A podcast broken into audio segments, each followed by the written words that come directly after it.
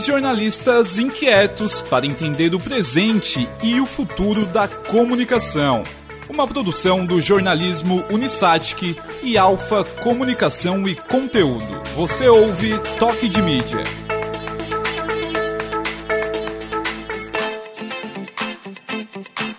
No ar! Seja bem-vindo e seja bem-vinda! Esse é o Toque de Mídia, o seu podcast sobre comunicação.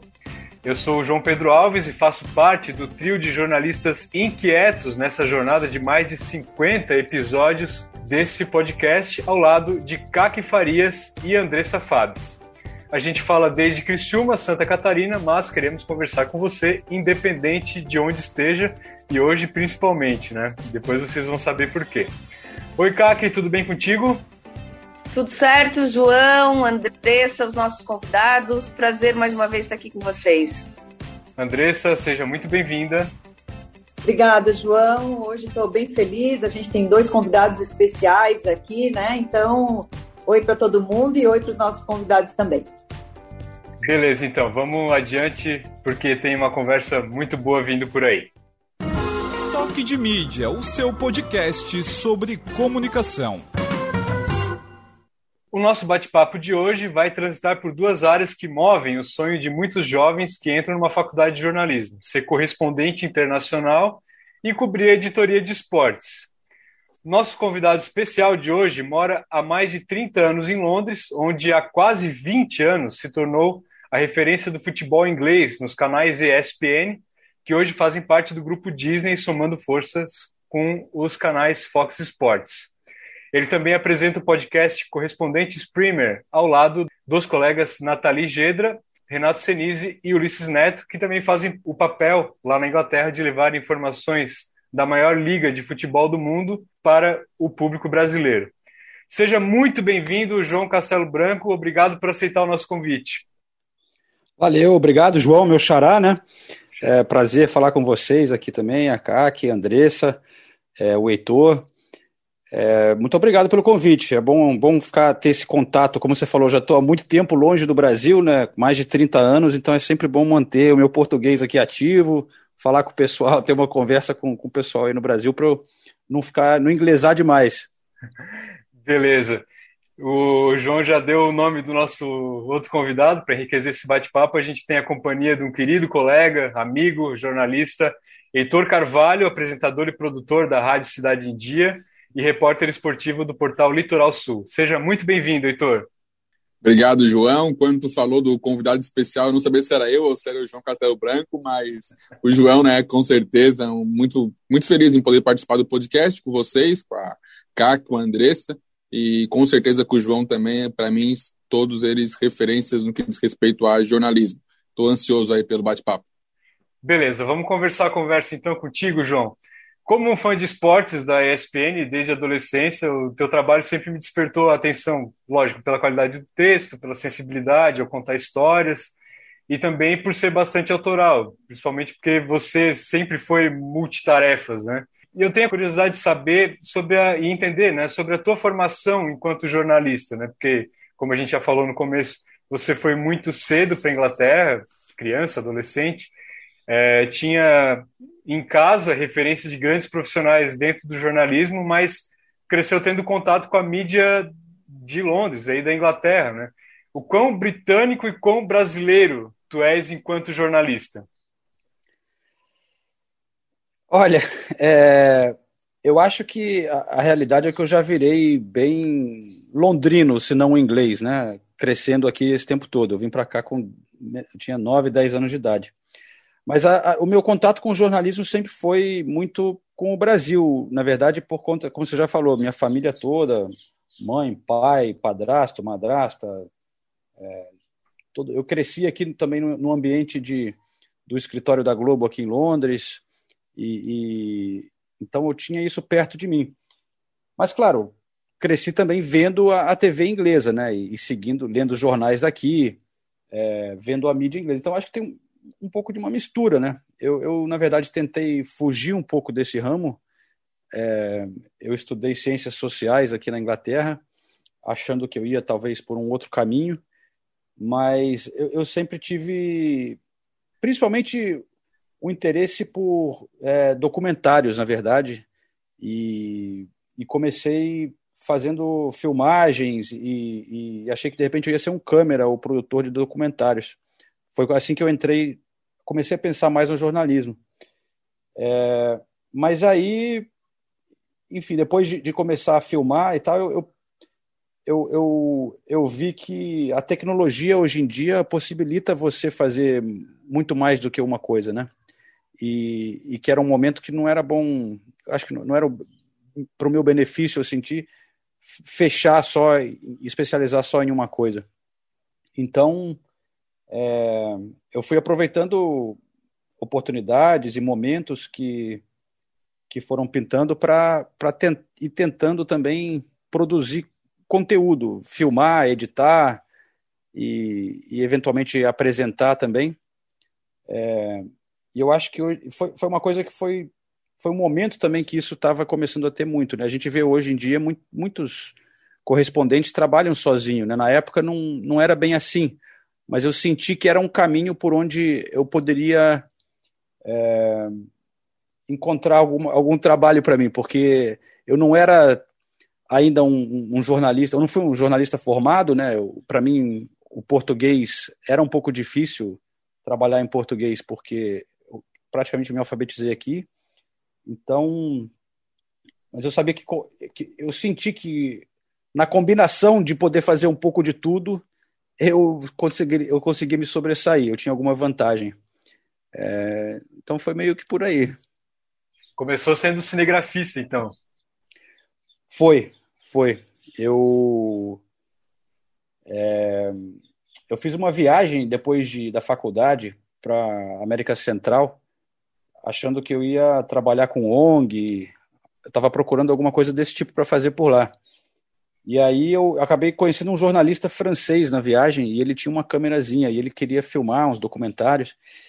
E pô, eu fiquei amarradão assim e acabei viajando um tempão com ele e ajudando ele a filmar, porque eu realmente gostava de fotografia, de filmagem. E, e aí percebi que de repente era esse o, o caminho. E aí eu usei alguns contatos que tinha aqui na Inglaterra, né, no escritório da Globo e tal, fiquei trabalhando lá de graça com, com o câmera aqui na época para ir aprendendo, ser assistente dele e tal, e, e, foi, foi meio que assim que começou. Legal. Ô, João, já, já que tu está falando aí desse teu, teu início, né, era, é, é, é, é importante para a gente, a gente tem dentro da, da, nossa audiência aqui muitos acadêmicos, muitos alunos que estudam jornalismo, que se encantam pelo esporte, que se encantam pela TV, ainda é alguma coisa que, que desperta essa magia, né? O que, que tu pode colocar de diferença aí, né, é, é, em relação ao jornalismo que é feito, praticado aí e do jornalismo que é feito e praticado aqui? Né? Acho que a gente podia falar aí de semelhanças e diferenças, né? O que, que tu identifica como principal diferença, por exemplo? Olha, é... eu sempre vi aqui uma, uma, uma qualidade muito grande no investimento na produção né, da, da do conteúdo nas principais televisões, assim, de é, tanto de captação como de de investir em, em reportagens, em viagens, né? Que é algo que eu acho que no Brasil é, caiu um pouco. Até para os correspondentes. Tem, tem gente que tem correspondente aqui fora, mas limita muito as viagens do correspondente, por exemplo, para economizar, né?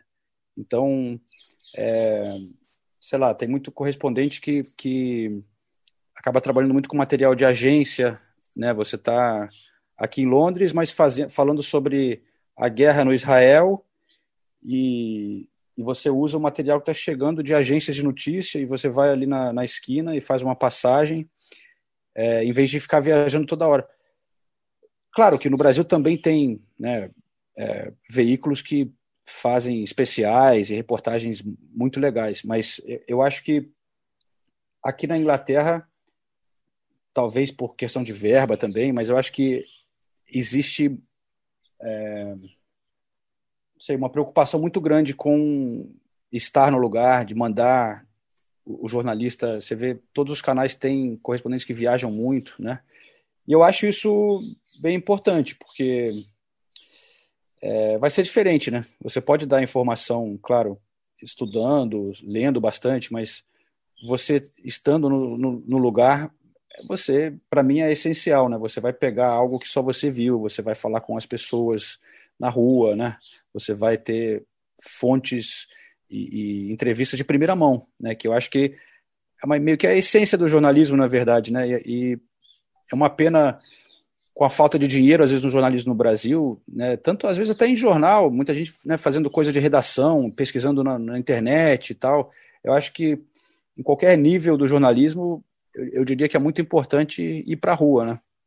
E isso não sempre acontece no Brasil, infelizmente, mas eu também não tenho esse convívio muito de perto no Brasil, mas é, é uma impressão que, que eu destacaria. Ô, João, como é que é a tua rotina? Conta pra gente, tipo assim, tu acorda de manhã, é, lê jornal, vê sites, é, e até pra, pela questão de horário, né? Diferença de fuso com a programação da ESPN com a tua rotina de vida aí, a rotina normal dos ingleses. É, o, o fuso horário até eu acho que pra, ajuda, né, pra gente que está aqui na frente. Então, por exemplo, agora é, já são duas e vinte da vocês aí, eu tô vendo que tá tomando um, um chazinho aí, um café, ainda tá de manhã, né? Eu já levei a filha na escola, já li todos os jornais, já me preparei aqui para o dia, mandei alguns e-mails, já, né? Então você, quando o pessoal está acordando no Brasil, você já pôde preparar muita coisa. Claro que tem o outro lado, que às vezes tem que ficar ligado até mais tarde.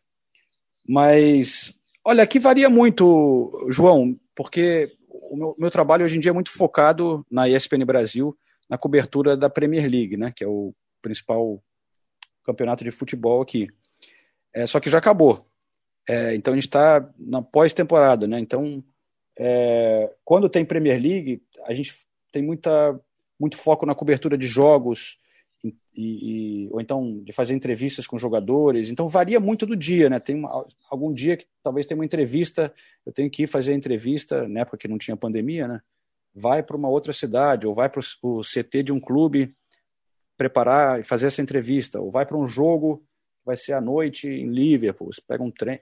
Então, é, é uma, não tem uma rotina normal assim, mas é, nesse momento que eu estou trabalhando muito de casa, então é, é, é, o que você falou, acordo, tenho que me preparar, esperar pessoal acordar no Brasil para ver qual, de qual programa eu vou participar, no fim do dia e, e aí me preparar e tal. Infelizmente eu estou com uma contusão aqui também, então não não estou podendo sair muito. É muito frustrante porque tá rolando a Eurocopa aqui na Inglaterra, mesmo sem a gente transmitir. Eu gostaria de, sei lá, por exemplo, sexta-feira tem Inglaterra contra a Escócia, que é um jogo enorme aqui. É, histórico também, né? Eu gosto dessas coisas, de mostrar o que está acontecendo na rua, mas dar um pouco de contexto. É, pô, é um, é um dos dos jogos mais antigos do, do futebol, Inglaterra e Escócia. Os escoceses vão vir de trem, usando né, os trajes tradicionais deles, e, e, tem toda uma história por trás da rivalidade dos dois países. É, mas eu estou muito mais nesse momento tendo que fazer participações de programas ao vivo. Aqui, como você falou, tem o meu mini estúdio que eu monto aqui na sala. E aí é até uma, um outro desafio, que o, o, repórter quase que tem que virar meio que um comentarista hoje em dia também. Tem muito isso, de participar de programas ao vivo, uma coisa que também eu demorei um pouco para acostumar, mas eu tô com saudade de ir para a rua e, e, e, filmar. Eu gosto de filmar e falar com as pessoas, e, enfim. Mas é o que é. Por enquanto, estou um pouco preso aqui falasse da, comentasse da, da questão de, de, mostrar a história, né? Quando um, um, um, jornalista atua como correspondente, ele tem que ficar ligado nessas curiosidades, nesses aspectos, além da própria notícia, João, porque é, quando a gente cobre algo aqui, ah, vamos cobrir um jogo de futebol aqui no Brasil, é, é, a gente já conhece os times, a gente já já sabe mais ou menos, né? A gente não tem tanto esse aspecto de curiosidade de história envolvido. Achas que quando é, um jornalista trabalha como correspondente, ele tem que ficar atento a, até mesmo a questões geopolíticas, questões que vão influenciar essas a, as atividades que estão sendo reportadas? Ah, sem dúvida, né? Eu acho que é, eu acho que é fundamental, mas é justamente o tipo de, de coisa que eu gosto de fazer. eu acho que também dá para você cobrir um jogo de futebol aqui sem, sei lá, depende do, do estilo do, do, do, repórter também. Os caras podem, e, e, não vou criticar, pode falar muito do que está acontecendo no jogo entre os dois times, a parte tática e tal. Não é o meu forte e não é, e eu prefiro essas coisas que acontecem em volta. Então, eu adoro ficar ligado nisso tudo e ter a oportunidade, né? A ESPN sempre deu muito espaço para a gente contar histórias.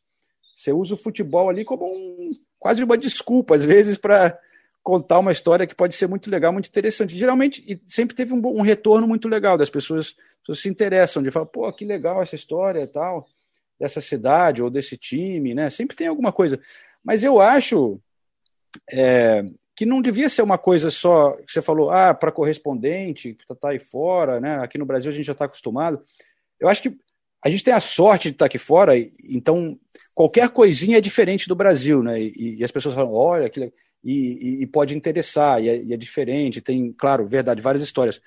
Mas eu acho que a gente não pode, mesmo no Brasil, o Brasil é um país muito rico de história, né? De regiões diferentes, de, de, de culturas, de pessoas, e, e, e eu acho que, para mim, as reportagens mais legais são quando você consegue incorporar alguma coisa, mesmo num jogo que todo mundo está acostumado de ver, de repente, pô, tem alguma coisa ali do lado de fora, ou na arquibancada, ou um, ou um personagem na, na torcida, né?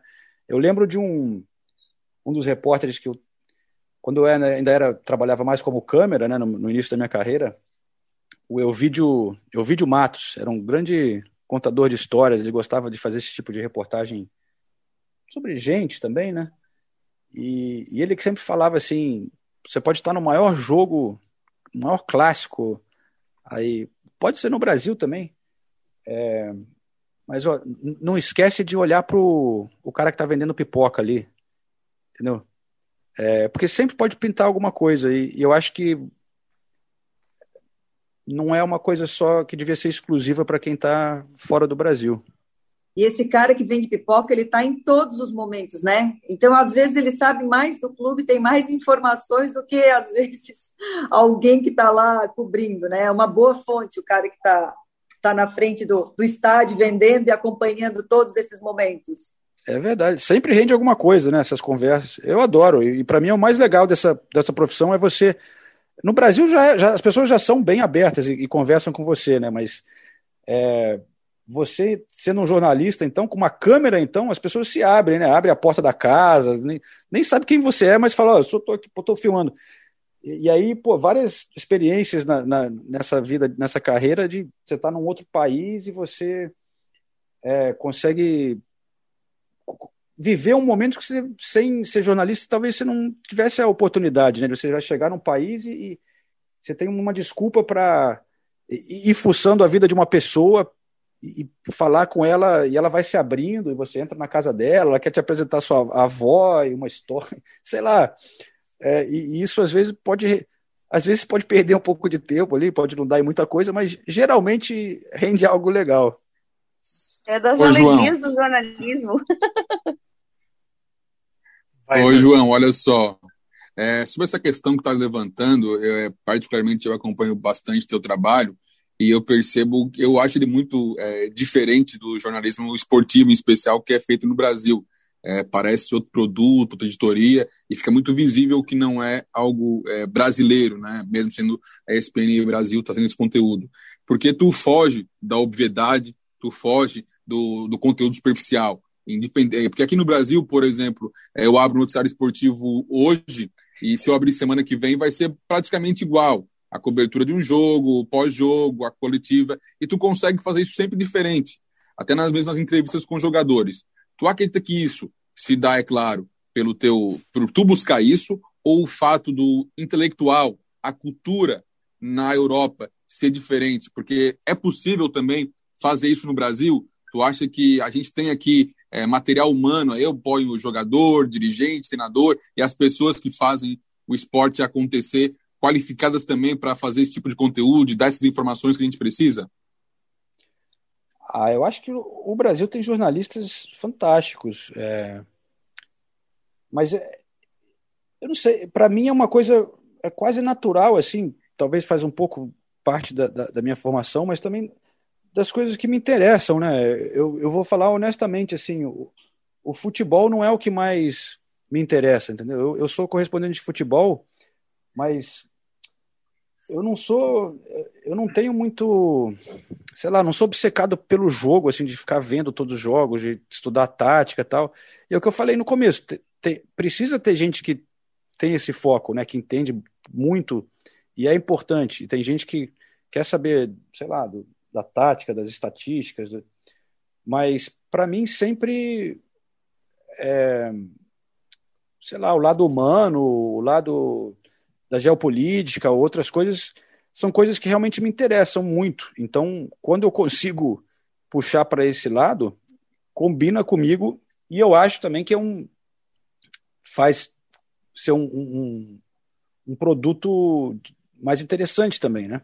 Mas eu acho que no Brasil, realmente, no mundo do futebol, não é tão simples assim sempre, né? Porque, sei lá, sem querer criticar os jogadores, mas não são muitos os jogadores que têm interesses assim super alternativos ou diferentes, né? Você não vai chegar numa entrevista querer falar de filosofia, sei lá, ou, né, falar da política de não sei o quê. É...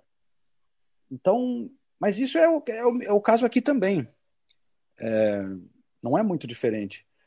Mas sempre tem alguma coisa que você consegue fuçar, né? Seja da, lá no Brasil, da cidadezinha de onde o cara cresceu, né? Alguma a comunidade.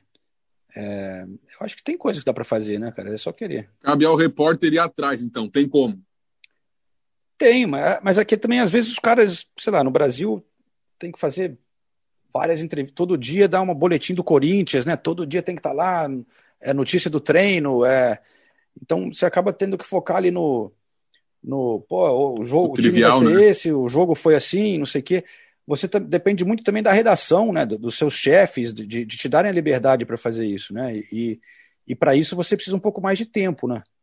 Não é sempre culpa do repórter, né? Às vezes o cara está tendo que entregar ali um negócio todo dia. Se você vai investir numa pauta um pouco diferente, você vai precisar de tempo para isso, né?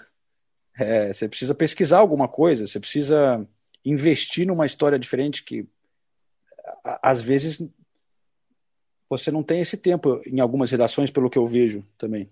Uhum. a gente esbarra naquilo que tu falou no começo do programa ali, né? Quando tu falou da, da redação limitada, às vezes, né? Do repórter que não pode viajar, então acaba esbarrando nisso também, né? Também, também.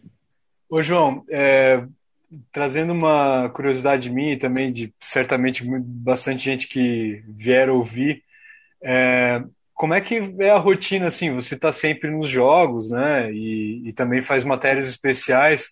É, na questão do acesso, por exemplo, ao, aos grandes craques, aos, aos grandes treinadores que você está acostumado a, a entrevistar, isso é, é a, a, relação também é até uma curiosidade de relação com as assessorias desses caras, né? Como é que como é que é organizado isso? Se uh, tem uma relativa dificuldade ou relativa facilidade? Como é que, como é que funciona isso aí na Inglaterra? Ah, cara, aqui é bem fechado. Os clubes são bem restritos, né? É, é, eles querem controlar tudo, isso é um, um dos problemas. Os clubes querem controlar tudo. É, mas a gente tem o privilégio de estar transmitindo a Premier League, então a gente tem acesso a, a, a um, a poder, vamos dizer, tem, tem a gente pula a fila um pouco na hora de pedir uma entrevista com os jogadores, sendo detentores de direitos de um evento, eles dão prioridade para vocês. Então a gente tem muita sorte em relação a isso. Se não fosse isso, o trabalho é bem difícil. Mas também tem muito jogador brasileiro, por exemplo, que trabalha com uma assessoria privada, é, pessoal, né? Então, a, a, geralmente às vezes até do Brasil, alguma empresa, e você pode ir através desse caminho também. E às vezes funciona porque o cara brasileiro e a, e a assessoria dele tem interesse de manter o cara é, sendo visto no Brasil, né? Mas eu fiquei só curioso voltar um pouquinho, se você me permite, João. Claro. aproveitar, aproveitar a presença do Heitor aqui, que trabalha com editoria de esportes, né, aí no Brasil. Estava falando, Heitor, dessa coisa de né, é, poder focar em outros assuntos, assim, que desviam um pouco, às vezes, do dia a dia, do trivial, do, do, do esporte. Você, estando na editoria de esportes aí, como que funciona para para você, por exemplo? Você se sente um pouco restrito nesse aspecto ou tem a liberdade de fazer é, outras coisas? É, qual é a dificuldade nesse aspecto? Porque você parece, por exemplo, interessado né, de, de, de puxar para outro lado. Seria interessante né, a sua realidade aí. Então, é, é, bem local, mas também trocando experiência com outras pessoas que cobrem aqui na região e no Brasil como um todo. É, por, pelo, por parte dos clubes, geralmente é nessa parte mais rasa, né? É o jogador falando, o treinador, e não pode fugir muito desse assunto, até se tem uma questão é, do clube, é, eleição, alguma coisa do tipo, cultural, qualquer coisa, sempre tem que tomar cuidado no perguntar. Às vezes, antes mesmo de começar coletivo, o assessor já, já limita a temática, né? Ó, o dirigente vai participar, mas ele não veio para falar de, de B, ele veio para falar de A. Então, aí já, já, é uma, já é uma indireta direta, né? Para a gente não questionar essas coisas.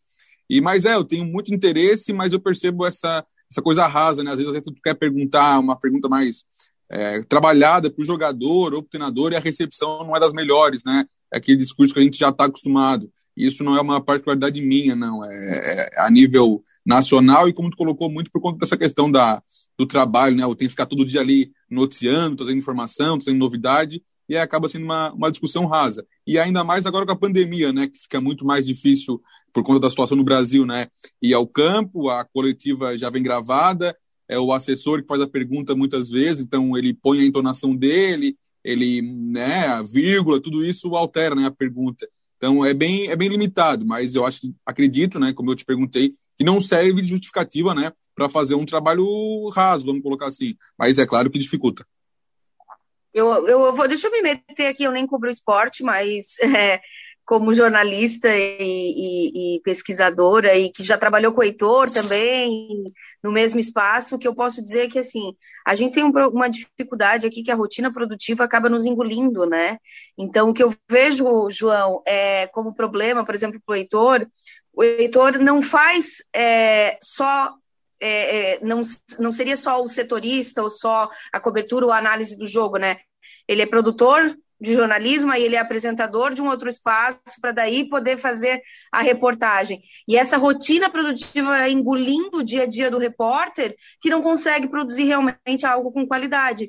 Então, o que eu vejo hoje como problema para o jornalismo, não só esportivo, como num todo, é essa rotina de ter que postar primeiro no site, depois nisso, depois naquilo, depois naquilo, que, veja, não é uma crítica, né? A gente começou essa, esse bate-papo com o João falando uma coisa importantíssima que eu entendo aqui, que é o fato de que, olha, foi é, a minha visão multitarefa de fazer um pouco de tudo que me colocou hoje fazendo aquilo que eu que eu gosto de fazer, né? De ter um olhar diferente. Mas uma coisa é tu estar tá, é, é, preparado para fazer isso, e outra coisa é tu ter que fazer diariamente mil coisas ao mesmo tempo que te impedem de olhar para uma matéria de uma forma mais reflexiva. Não sei se eu me fiz entender, mas eu vejo que hoje é, o engolir né, do repórter acaba tendo um, um, há um, uma incompatibilidade da qualidade, sabe? Perfeito. Tempo, Não, é... tempo e recurso humano. É, eu imagino. Até que para mim, quando chegou aqui mais uma repórter né, da ESPN, que é a Nathalie Gedra. Monstro! Ajudou muito nesse Manda aspecto. bem demais. Ela é sensacional. E aí, não só a gente cobre mais jogos, no caso, né, mas também de vez em quando você sente que tem um espaço para é, investir numa pauta diferente, porque você sabe que tem a outra pessoa que vai poder estar fazendo o, o dia a dia, vamos dizer, né? Então é, é, é questão de realmente tem que ter o investimento, né? Pelo, pelo jeito, né? E eu vejo muitas redações no Brasil já no limite, assim, né? Cheio de estagiário, né? É, infelizmente a nossa, a nossa profissão não tá, não vive os melhores momentos, né? No Brasil eu sei que não tá fácil. Mas vamos ver. Falar estagiário um pouquinho mais alto, pingam em cinco aqui, eu acho. Né? é, aí, tá vendo? Ô, ô, João, já que você até comentou sobre a Nathalie, né, eu queria também fazer uma outra pergunta a respeito do Correspondentes Premier, que você apresenta ao lado dela, do Renato e do Ulisses. É, até fica a dica, né, para quem está nos ouvindo de escutar o podcast, que é incrível. É, tipo, toda terça-feira à noite eu obrigatoriamente escuto, né, porque a gente acompanha um pouco da Premier League e também tem esse, todo esse aspecto é, ao redor do, do espetáculo, né, que essa parte cultural que o João fala, eles discutem muito também no, no, no, no podcast. E aí eu queria é, ouvir de ti, assim, porque imagino que ele, a partir do momento que você começou a fazer o podcast, criou uma aproximação maior com o público brasileiro que você não tinha, né? E, e até a questão de vocês dividirem rotinas pessoais de vocês, né? Como é que é? Fala um pouco dessa aproximação do, do com o público que é gerada por esse formato de mídia que vocês não têm tanto na televisão. Sem dúvida. É, pelas redes sociais já, ti, né, já começou a ter um pouco, talvez, mais de retorno e, e interação né, com, com pessoas que assistem o, o, seu trabalho.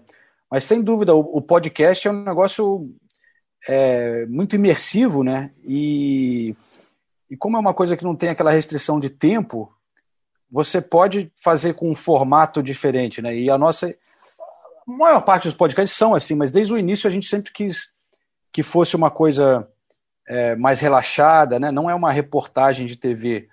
É, a gente tem mais tempo para falar, como você disse, de bastidores, um pouco da nossa vida, de dar contexto social a alguma situação que está acontecendo, de debater.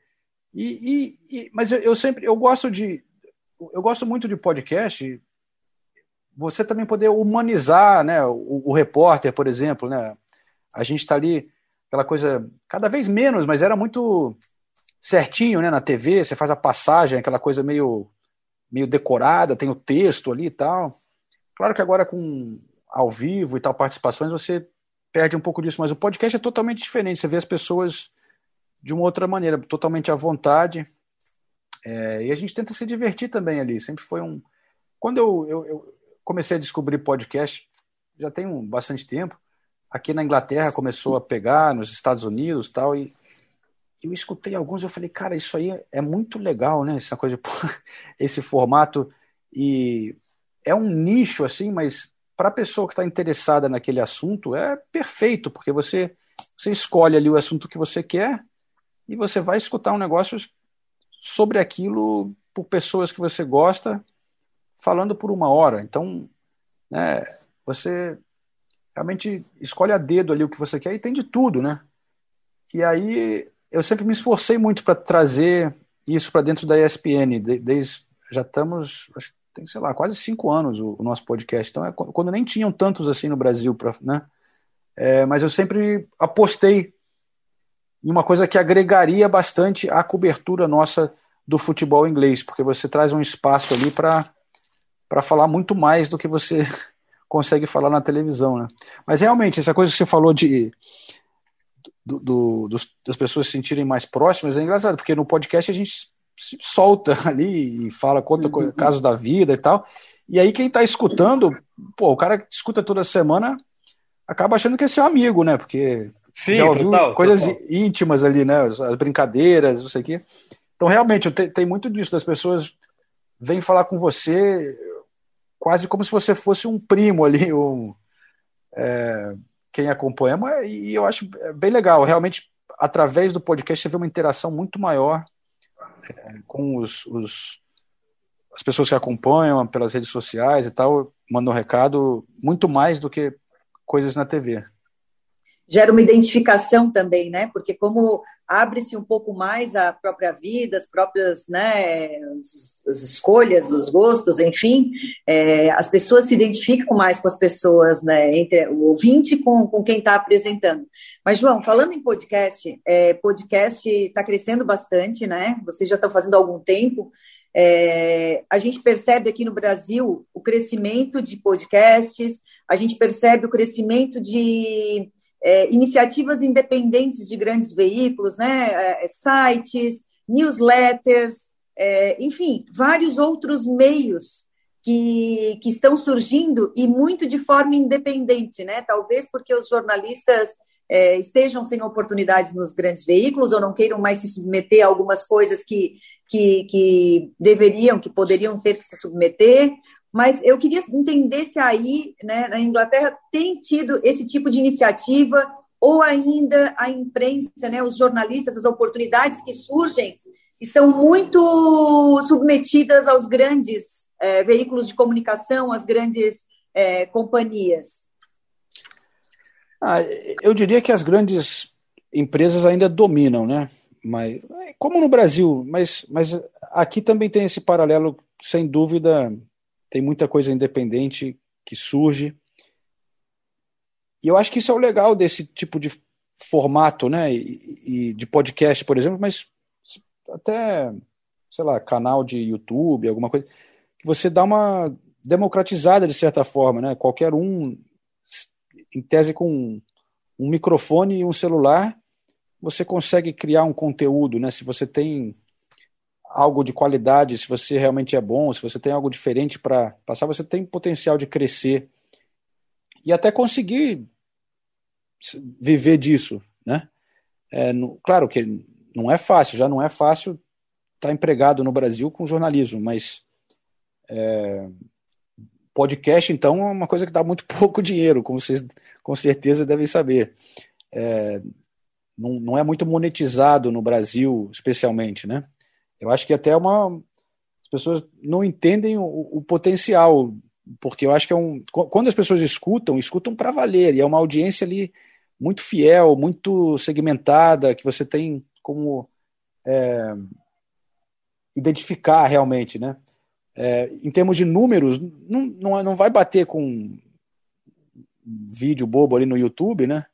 Mas é, você está consumindo de uma maneira muito mais intensa, né? Então eu acho que falta um pouco, sei lá, os anunciantes acordarem para isso, mas está melhorando, está tá, tá melhorando, eu acho.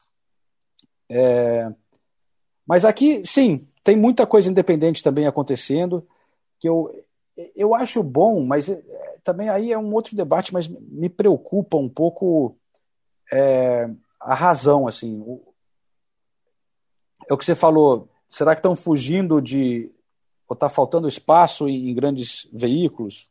É, outra, outra coisa que eu acho que é um problema é que as pessoas também, não no esporte, né, mas em, mais no geral, em notícia, a gente vê no mundo todo é, muita gente parando de confiar na mídia tradicional, né?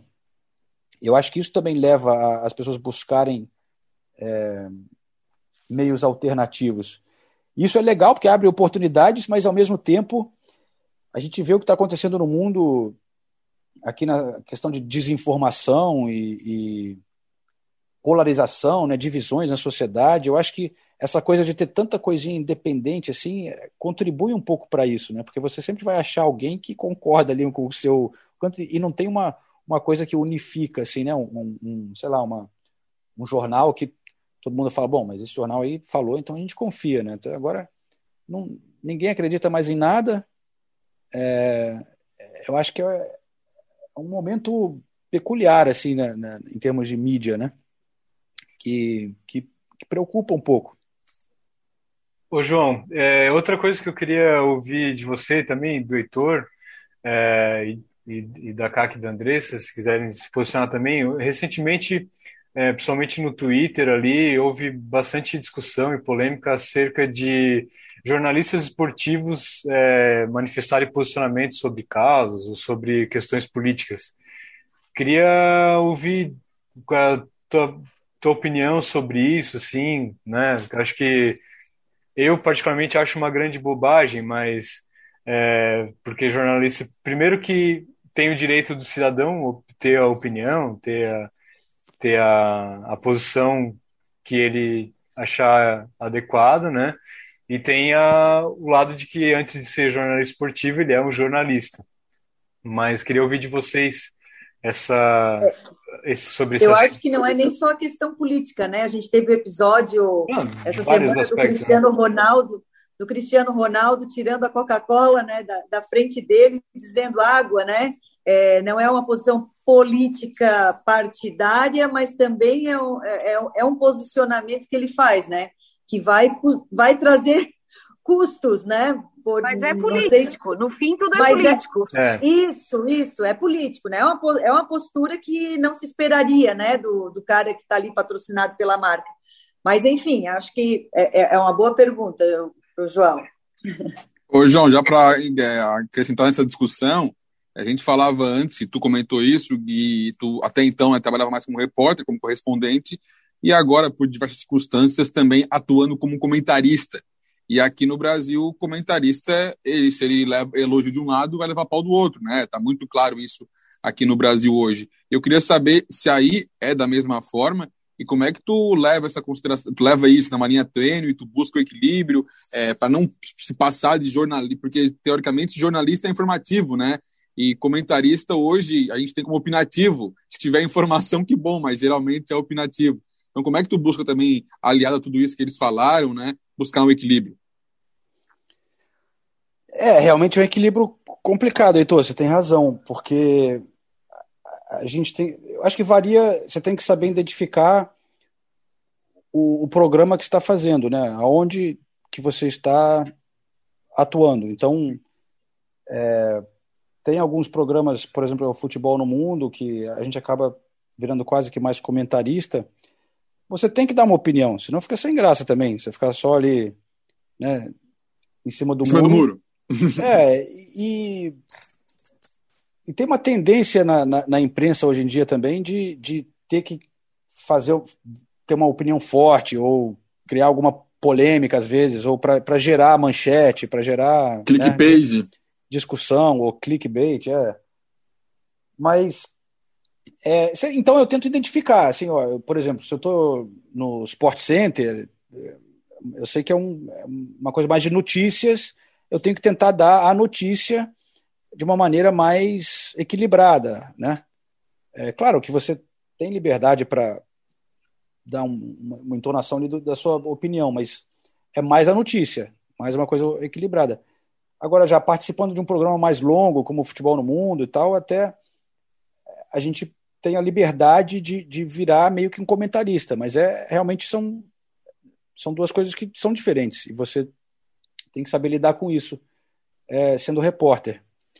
Agora, a questão de se manifestar né, politicamente e tal, também é bem complicado, porque é, é uma coisa que me chateou muito nesse, nesses últimos anos, né?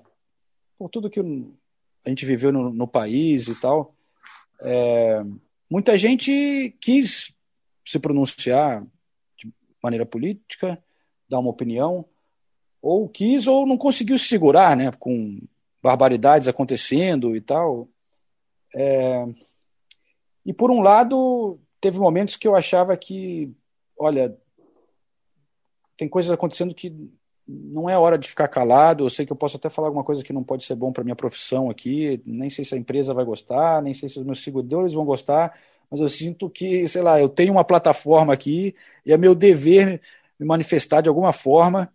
E talvez eu sei que eu vou até apanhar aqui, mas mesmo se tem algumas pessoas ali que vão pensar duas vezes no porque algo que eu falei é, porque eles gostam do meu trabalho, já valeu a pena.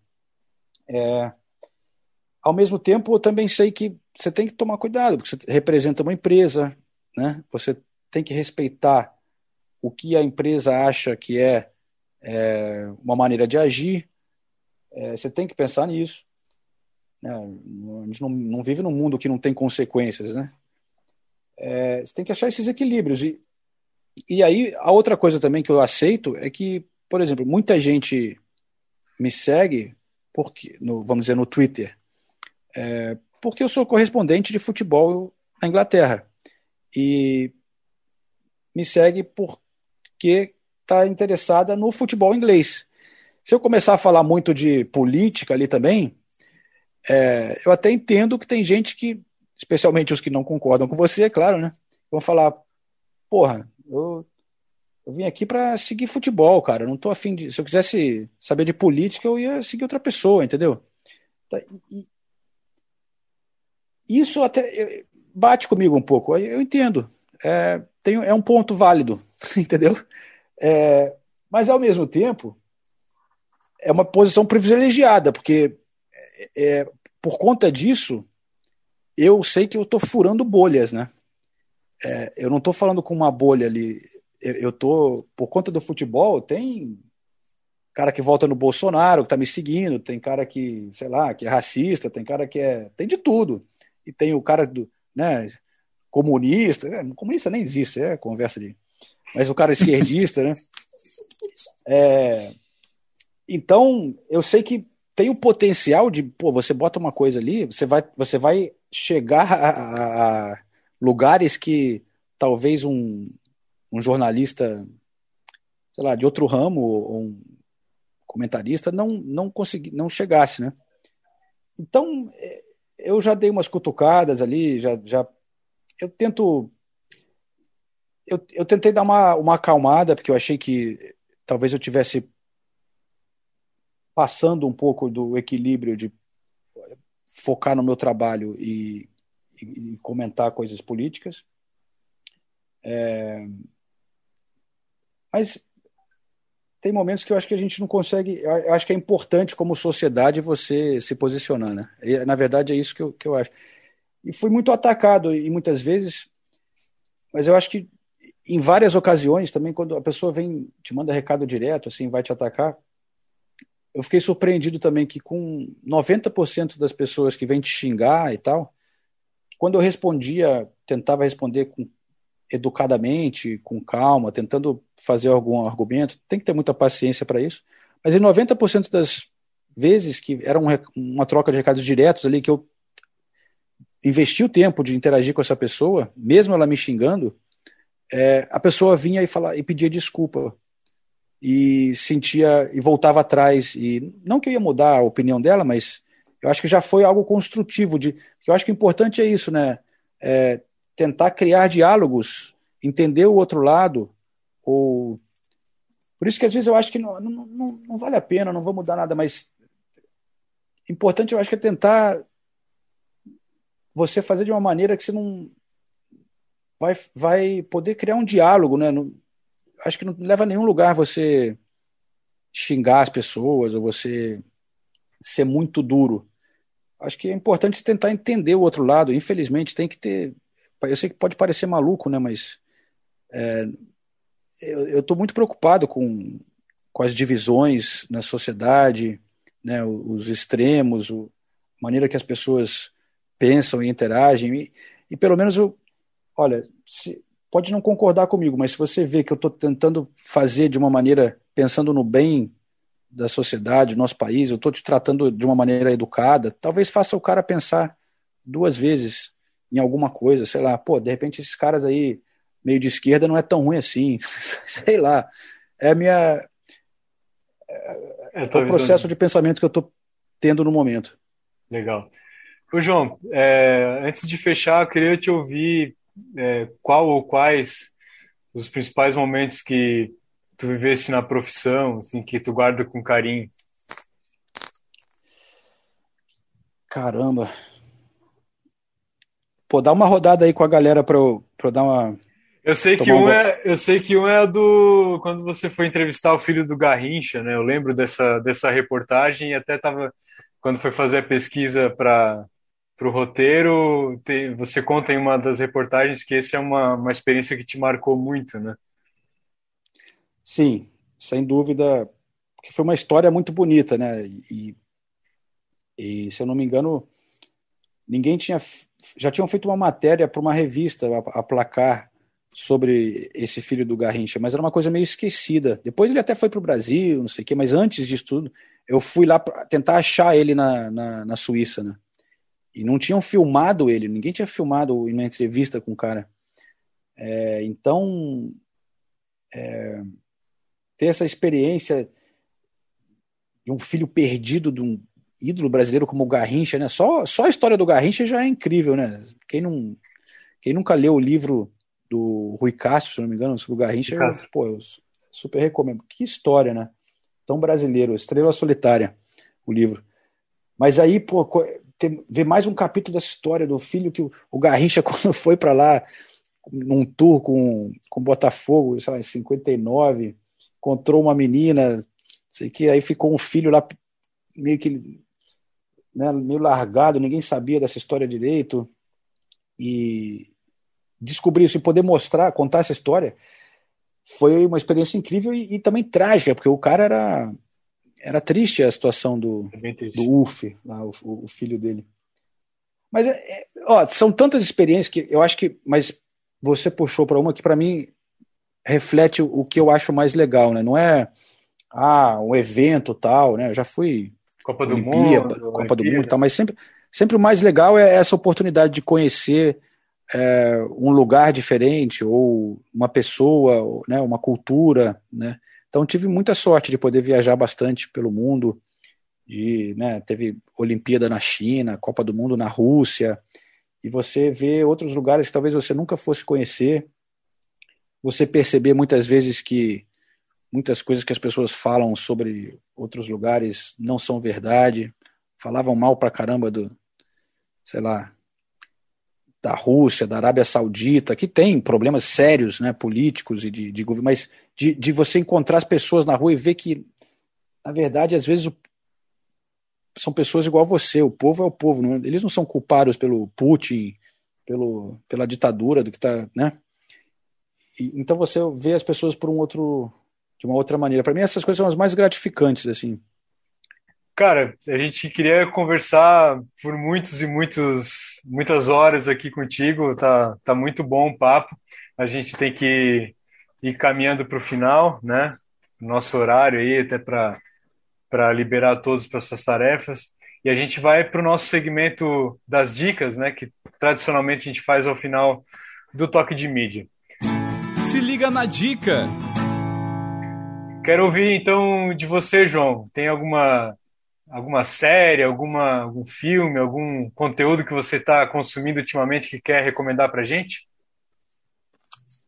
Olha, você colocou no e-mail para sobre pra, já me dando um aviso, né? Obrigado por para não me, não me pegar de surpresa. Mas aí, então, aí eu não tinha pensado numa coisa que é recentemente. Né? Então, na verdade, não é uma coisa que eu estou vendo agora, mas eu pensei num, num documentário aqui que, para mim, é um dos meus. que eu mais gosto que mais gostei. E eu acho que até representa um pouco tudo disso que a gente estava conversando aqui, desse tipo de, de jornalismo que é o que, que eu gosto, e, e pelo jeito vocês também né, têm uma, uma simpatia por esse tipo de coisa, de contar histórias né, que vão além é, do futebol, por exemplo, ou do esporte. Né?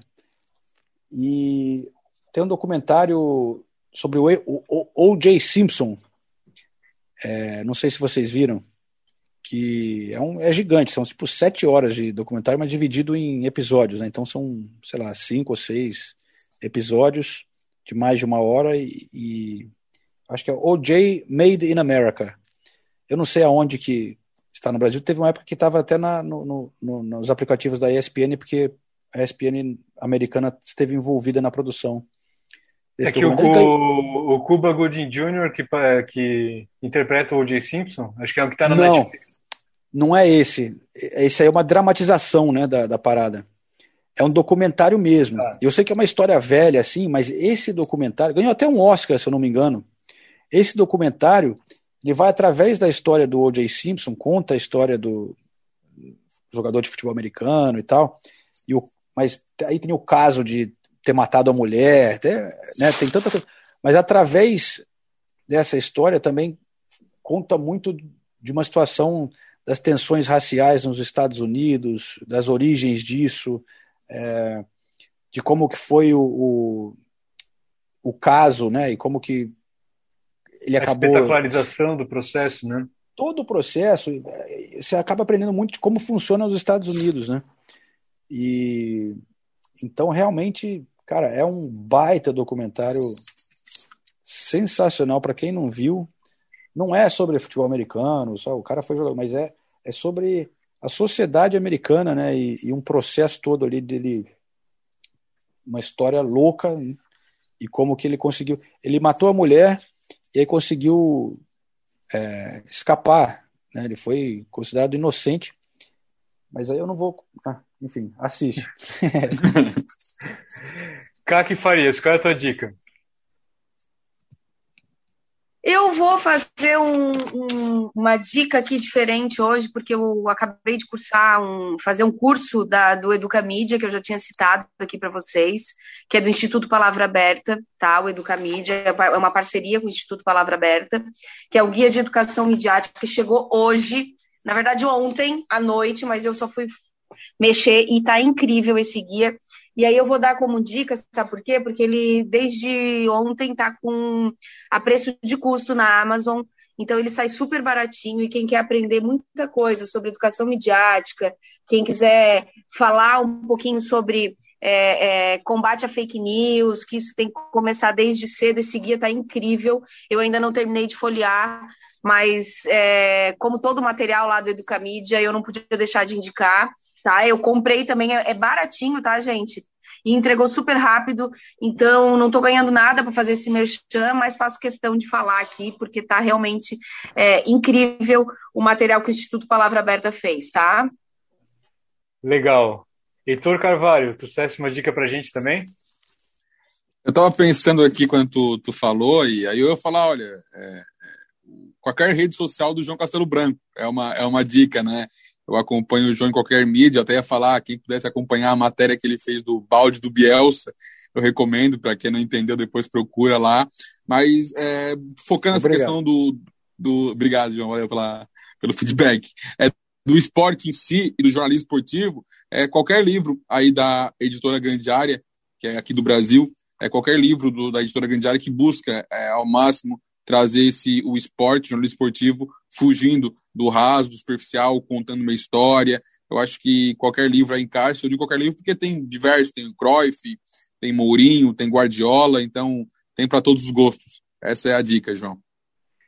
Já que, pegando carona no, nas, nas, dicas do Heitor, é, eu vou dar a minha dica antes da Andressa, porque, primeiro, que a, as redes sociais do, do, João realmente são muito legais, além da, da reportagem, tem a, a o Diário da Quarentena, que foi, foi muito legal de acompanhar também. E eu vou falar de um livro também voltado ao esporte, do Eduardo Monsanto, que também trabalhou com, com o João na, na ESPN, o último livro que eu li, que chama A Virada, Milagre em Lima, que conta a história do, do Flamengo na Libertadores, é, principalmente quem é flamenguista, não é o meu caso, mas é um conta bastidores ali da, da formação daquele elenco que ainda é o melhor time do Brasil e, e tudo que foi, tudo que cercou essa conquista e o jogo épico lá no Peru que é, deu ao Flamengo o título da segunda Libertadores. Vale muito a pena, Eduardo Monsanto, é, Milagre, A Virada em Lima, que é o livro que eu vou emprestar para o Heitor essa semana. Andressa Fabres, qual é a tua dica? Como disse o João, nós gostamos de boas histórias, né? E realmente nós gostamos. E esse ano eu estou dedicada a aprender italiano, né? Acho que já contei aqui em algum momento. Então, essa semana eu, além de cursos online, enfim, eu estou tentando ao máximo assistir filmes, séries e agora essa semana descobri um podcast que chama Italiano com Amore, que é a Eleonora, ela é professora de italiano, mas ela faz um podcast contando histórias da Itália. E como ela é o objetivo dela é ensinar o italiano com essas histórias, então ela fala bem bem devagar, assim, né? Não é um italiano frenético, né? É um italiano bem dedicado a fazer a gente que não não sabe ainda bem o italiano entender. E as histórias que ela conta são muito legais. Ela traz a história, por exemplo, o último que eu, que eu ouvi foi sobre o parmigiano, né, que é o, o queijo. É, ela já contou sobre o óleo de oliva e as oliveiras. E ela fala muito sobre a cultura, sobre. É muito quem gosta né, de, de saber a cultura de outros países, né? E aqui a gente no sul de Santa Catarina a gente tem um vínculo, né, muito forte com a Itália, então as pessoas acabam se interessando pela, pela pelo que acontece lá.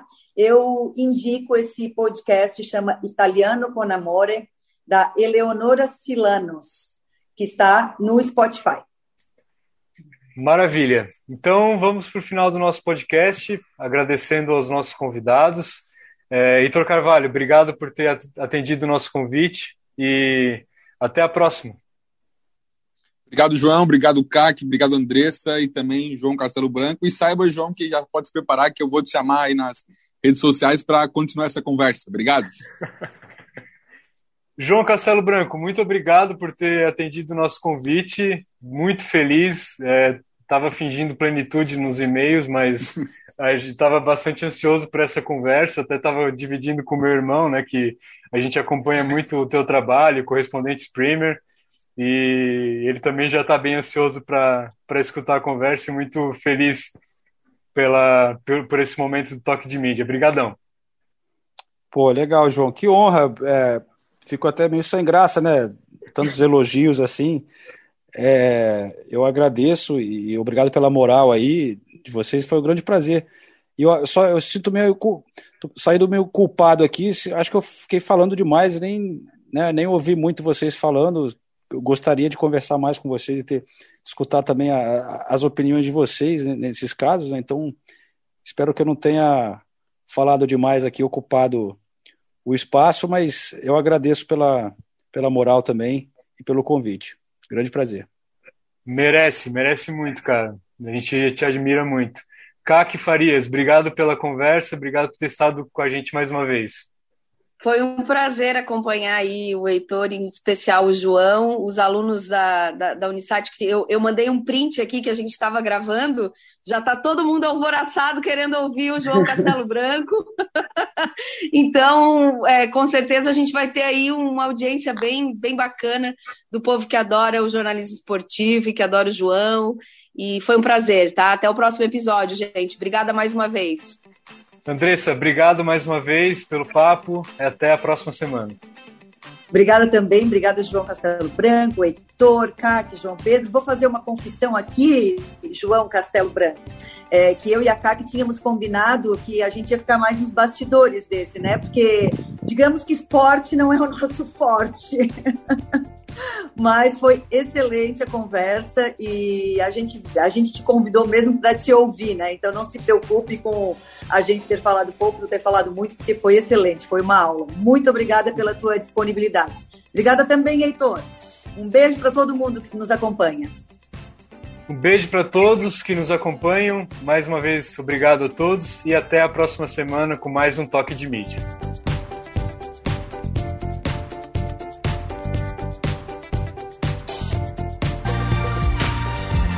Toque de Mídia é uma produção do jornalismo Unisatic e Alfa Comunicação e Conteúdo.